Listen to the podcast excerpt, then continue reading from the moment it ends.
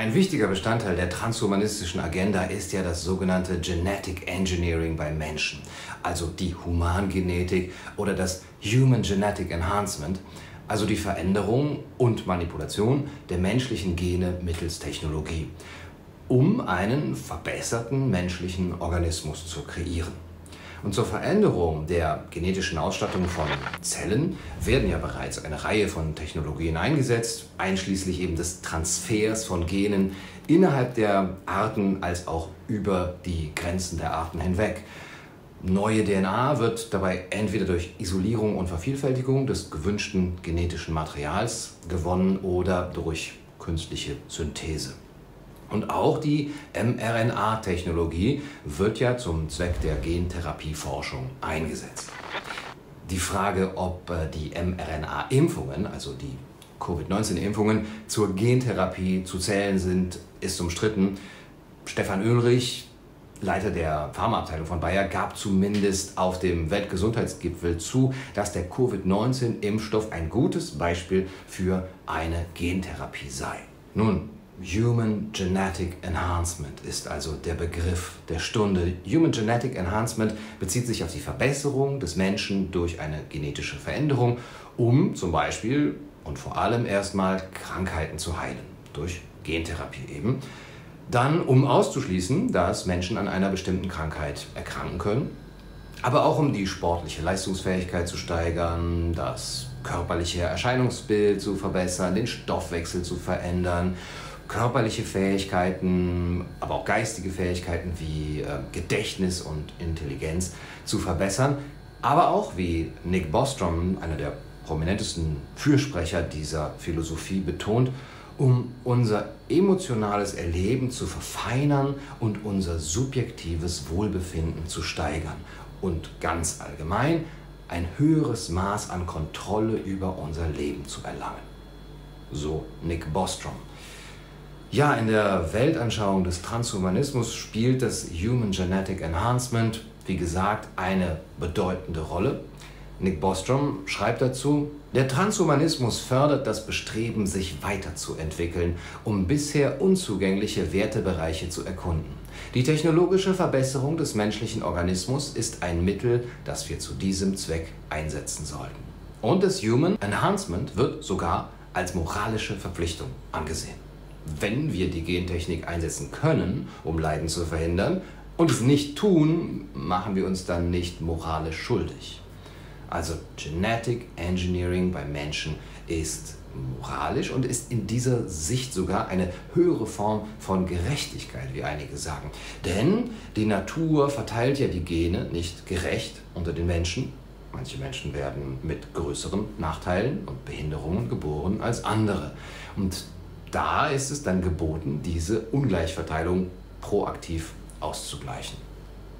Und zu diesem Zweck sind natürlich eben ähm, alle Mittel recht, beziehungsweise wird nicht nur die bloße Genmanipulation erforscht und eingesetzt, sondern auch die Verschmelzung dieser Technologie mit den digitalen Technologien, mit künstlicher Intelligenz dann auch.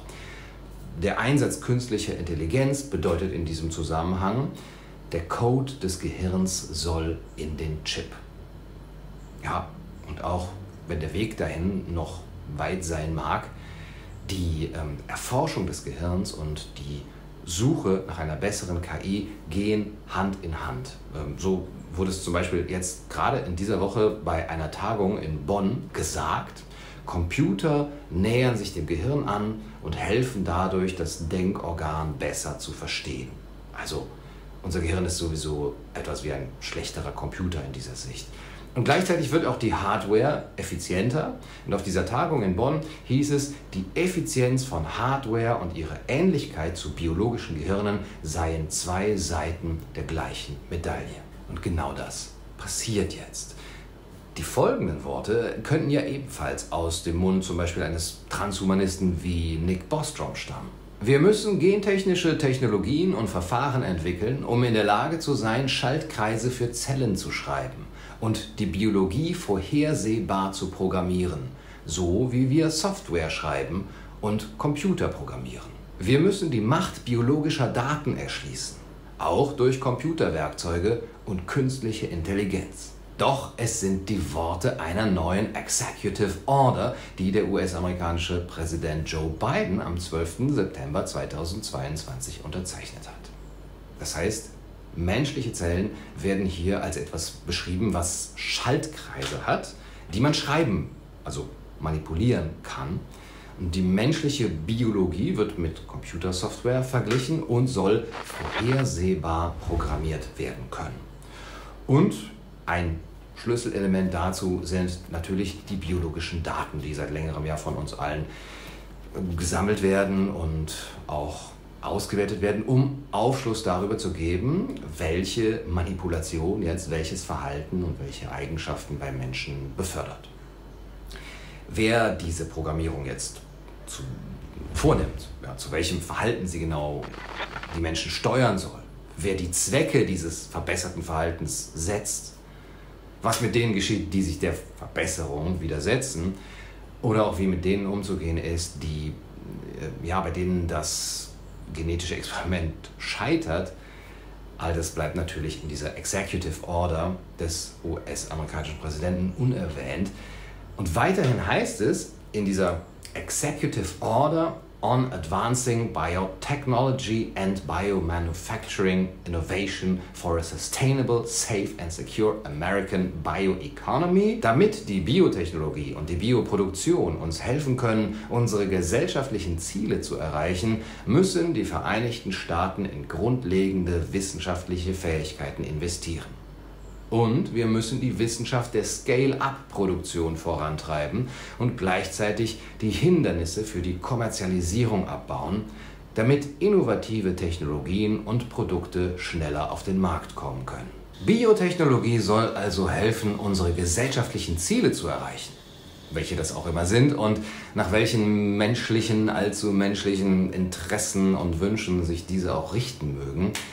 Und die Wissenschaft der Scale-up-Produktion soll vorangetrieben werden. Das heißt, das Verfahren der Maßstabsvergrößerung soll erforscht werden, um die Technik dann letztlich in größeren Dimensionen einsetzen zu können, etwa durch Massenproduktion.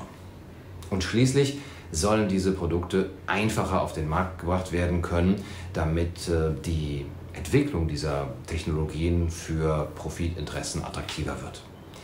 Denn allein die Auswertung der Massen an Biodaten ist noch ineffizient und teuer, wie auch der Direktor für Systemmedizin am Deutschen Zentrum für neurodegenerative Erkrankungen, Joachim Schulze, ähm, bei dieser Bonner Tagung sagte in dieser Woche. Der sagte, eigentlich brauchen die Forscher billigere und schnellere KI-Verfahren. Und das soll jetzt eben durch Bidens neue Verordnung ermöglicht werden. Und wenn jemand in der Vergangenheit geargwöhnt hat, äh, es ging nie um Gesundheit, dann würde Bidens neue Verordnung sagen, äh, doch, aber längst nicht nur. Denn in der Executive Order heißt es, die Covid-19-Pandemie hat gezeigt, wie wichtig die Biotechnologie und die Bioproduktion für die Entwicklung und Herstellung lebensrettender Diagnostika, Therapeutika und Impfstoffe zum Schutz der Amerikaner und der Welt sind. Obwohl die Macht dieser Technologien im Moment im Zusammenhang mit der menschlichen Gesundheit am deutlichsten zu sehen ist, können Biotechnologie und Bioproduktion auch eingesetzt werden, um unsere Klima- und Energieziele zu erreichen, die Lebensmittelsicherheit und Nachhaltigkeit zu verbessern, unsere Lieferketten zu sichern und die Wirtschaft in ganz Amerika zu fördern. Die Verordnung weist auch darauf hin, dass die Biotechnologie angeblich dazu beitragen kann, den Klimawandel zu bekämpfen. Wie praktisch. Ja? All unsere großen Probleme scheinen mit diesen Mitteln der Biotechnologie gelöst werden zu können.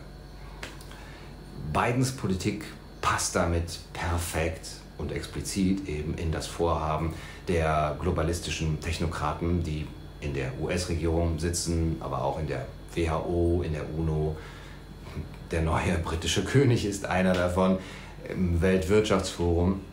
Und die, wie etwa Klaus Schwab, davon träumen, dass der genetisch modifizierte neue Mensch, in dem biologische und digitale Identität verschmolzen sind, keine Privatsphäre mehr hat, sich alles von großen Unternehmen leihen muss, was er so braucht, sich rund um die Uhr vermessen lässt und überwacht wird und zu diesem Zweck eben auch Microchips im Gehirn trägt, die, wie Klaus Schwab sagt, eine ständige und unmittelbare Datenübertragung vom Gehirn eines jeden Menschen ermöglichen. Can you imagine that in 10 years when we are sitting here, we have an implant in our uh, brains and um, I can immediately feel, because you all will have implants, I can, and we measure your, your brain waves, and I can immediately tell you how the people react, or I can feel uh, how the people react um, to your answers. Uh, is it imaginable? Dass das Weltwirtschaftsforum diese Idee promotet, sogar Kinder mit Microchips zu versehen, zu ihrem eigenen Besten und ihrer Gesundheit und Sicherheit, versteht sich, das hatte ich ja schon vorletzte Woche berichtet. Es ist nur eine Frage der Zeit, bis die Stimmen in Politik und Medien laut werden, die auch eben eine genetische Modifizierung bei Kindern für geboten halten. Die Londoner Times berichtet zum Beispiel, dass Anwälte mit Gehirnimplantaten besser, schneller und billiger sein werden. Und bei der Bundeswehr gibt es bereits seit Dezember 2020 ein Projekt namens Human Augmentation, The Dawn of a New Paradigm in Zusammenarbeit mit dem britischen Verteidigungsministerium erstellt. Und in diesem Projekt heißt es, es kann eine moralische Verpflichtung geben, Menschen zu verbessern, insbesondere wenn dies das Wohlbefinden fördert oder uns vor neuen Bedrohungen schützt. Man könnte argumentieren, dass Behandlungen mit neuartigen Impfverfahren sowie Gen- und Zelltherapien Beispiele für die Verbesserung des Menschen sind, die sich bereits in der Entwicklung befinden. Ja, und das von der Bundeswehr. Was soll schon groß schiefgehen? Und auch das sind ja Formulierungen, die nicht von ungefähr an die Rhetorik der Transhumanisten erinnern. Human Augmentation ist dabei ein umfassenderer Begriff als der des Human Genetic Enhancement, beschreibt aber im Grunde genommen das Gleiche. Und es wird auch nicht verwundern, dass die Technologie des Human Enhancement auch und gerade im militärischen Bereich von besonderem Interesse ist. Ja, und so heißt es als Fazit auf der Seite der Bundeswehr über dieses Projekt Human Augmentation, die Verbindung von Mensch und Maschine. Human Augmentation kann zu grundlegend neuen Konzepten der Kriegsführung führen. In den nächsten 30 Jahren ist es möglich, dass einzelne Soldaten in der Lage sein werden, erhöhte oder vielfältigere operative Effekte zu erzielen, die Auswirkungen auf unsere Streitkräftestruktur, unser Ausrüstungsprogramm und unsere Doktrin haben. Ja, auf die Doktrin gleich mit. Also das alles sind längst keine herbeigeschwurbelten Dystopien mehr.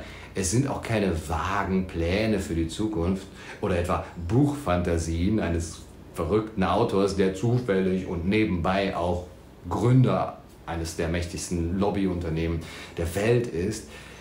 Es handelt sich um aktuelle und laufende Projekte, wie eben auch die neue Executive Order von Joe Biden beweist ja, so weit, so gut oder so schlimm. Und ihr wisst, es ist mir sehr wichtig, über diese Entwicklungen zu berichten, eben auch wenn sich da etwas Neues ergibt, damit wir aufgeklärt sind, damit wir aufgeklärt bleiben und nicht vor dem, was offensichtlich für uns geplant wird, die Augen verschließen. Aber gleichzeitig zieht ja die ausschließliche Beschäftigung mit diesen Themen runter und Schließlich geht es ja auch darum, die gewonnene Aufklärung auch sinnvoll zu nutzen für ein besseres Leben. Ja, um eine bessere Zukunft zu gestalten als die der transhumanistischen Vision. Und diese Zukunft unterscheidet sich meines Erachtens von der, die die globalistischen Technokraten im Sinn haben, vor allem darin, dass sie in dem Menschen ein freies und autonomes Wesen sieht, das nicht auf seine Biologie reduzierbar ist, das sich nicht ähm, digital vermessen lässt und in dieser Vermessung auch aufgeht und das sich nicht unendlich genetisch modifizieren lässt, sondern eine Seele besitzt und daher Würde hat. Die Eltern unter euch werden sich erinnern. Alles andere leitet sich davon ab. Und mein Ziel ist es immer noch, eine solche Zukunft ja, zu ermöglichen, zu gestalten, wenn es auch nur im Kleinen gehen mag. Das ist ja immerhin schon viel.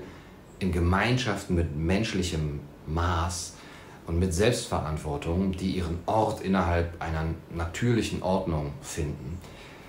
Und ich arbeite immer noch daran, wie viele andere auch, einen solchen Ort, eine solche Gemeinschaft zu finden, zu bauen, zu kreieren, zusammen. Und das ist echt ein riesiges Abenteuer. Es würde mich freuen, wenn ihr bei diesem Abenteuer weiterhin dabei wärt und ja, das Ganze hier weiterhin verfolgt. Zudem würde es mich freuen, wenn ihr ähm, bei meinem neuen Kurs, einem anderen Projekt jetzt von mir, über die Geschichte der Philosophie dabei wärt. Das würde mich freuen, euch dort zu sehen, wo wir nämlich solche Themen auch kennenlernen und besprechen. Ja, die gesamte Geschichte der Philosophie, diesen Kurs zu erstellen, das war auch schon ein kleines Abenteuer für mich. Ähm, das ist jetzt, wie ich finde, eine verständliche Einführung in die Grundfragen der Philosophie. Also was soll ich tun, was kann ich wissen, was darf ich hoffen, was ist der Mensch, die klassischen Fragen nach Immanuel Kant und der Kurs gibt einen Überblick über die Grundpfeiler der ja vor allem westlichen Philosophiegeschichte von den antiken Griechen und Römern über die Theologen des Mittelalters bis hin zu den Philosophen der Aufklärung des 19. und 20. Jahrhunderts eben bis heute. Und wir diskutieren über eben einige dieser bedeutenden Gedanken der Philosophie, der, der Geistesgeschichte zu den Themen Gerechtigkeit, Freiheit, Moral, Wahrheit, Glück, Gott und vieles, vieles mehr. Am Dienstag geht dieser Kurs online. Ich bin echt äh, ziemlich gespannt. Das ist mein erster Online-Kurs. Und am Sonntagabend darauf gibt es dann die erste Live-Stunde, in der wir dann gemeinsam diskutieren können, die Inhalte miteinander vertiefen können. Alle Links zu dem Kurs findet ihr in der Videobeschreibung. Es würde mich freuen, euch dort zu sehen. Bis bald.